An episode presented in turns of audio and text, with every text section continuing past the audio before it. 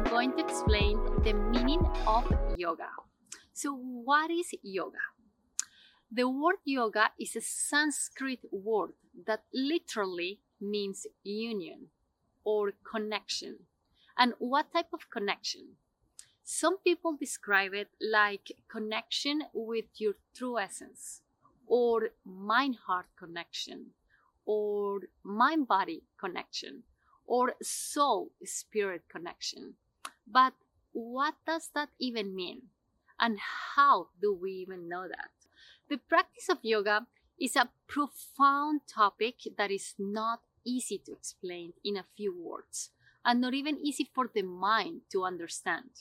We need to have the patience to study it, or better yet, to feel it and experience it on your own. There are two types or two different sources that describe what yoga means, which are the teachings from awakened people and our own experience.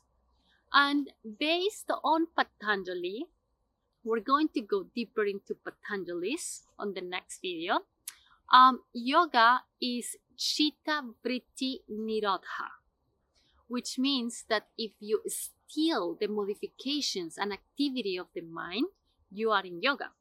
For Patanjali, the highest achievement one can attain is to be able to steal the mind.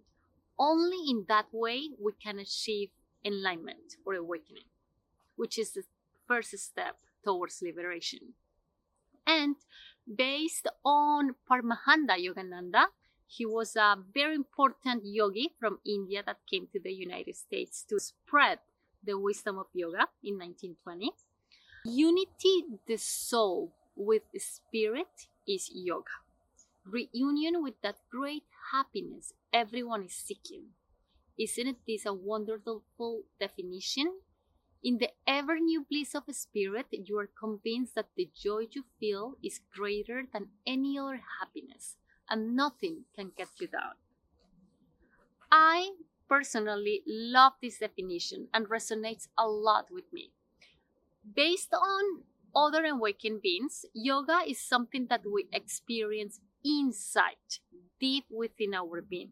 It's not an external experience, so you cannot tell if anyone is doing yoga just by looking at that person because it's not a physical practice. It's just a internal process. So in my opinion when i think about yoga two words come to my mind. Union and discipline when i talk about union i mean union with my higher self i call it god others call it universal consciousness energy, higher force. There are some days that I know I practice yoga because I feel it, experience that connection. And when I experience that connection, I feel present, grateful, powerful, love. And I just want as many people as possible to experience it as well. So that to me is yoga. However, like everything precious in this life, it requires discipline to achieve and maintain. Like having a healthy and strong body.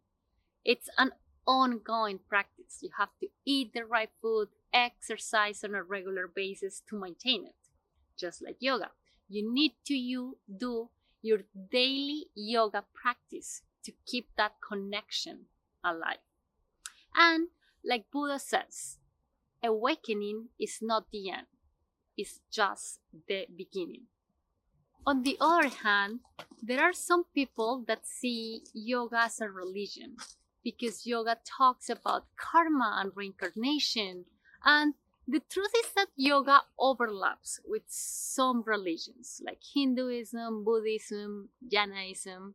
However, there is no need to believe in anything than to have the desire to become a better person. Yoga is intensive enough and it declares itself compatible, compatible with theistic or non-theistic religions. In the Yoga Sutras of Patanjali, which is the one, the, the most important text of yoga, Patanjali says that believing in a supreme being is helpful for the yoga practice, but is not required. So anyone can find the right yoga practice that resonates best with their religion if they have any. So we are all different and what works for you it may not be the same that works for me. That is why we're going to explain the different styles of yoga practices so you can choose what works for you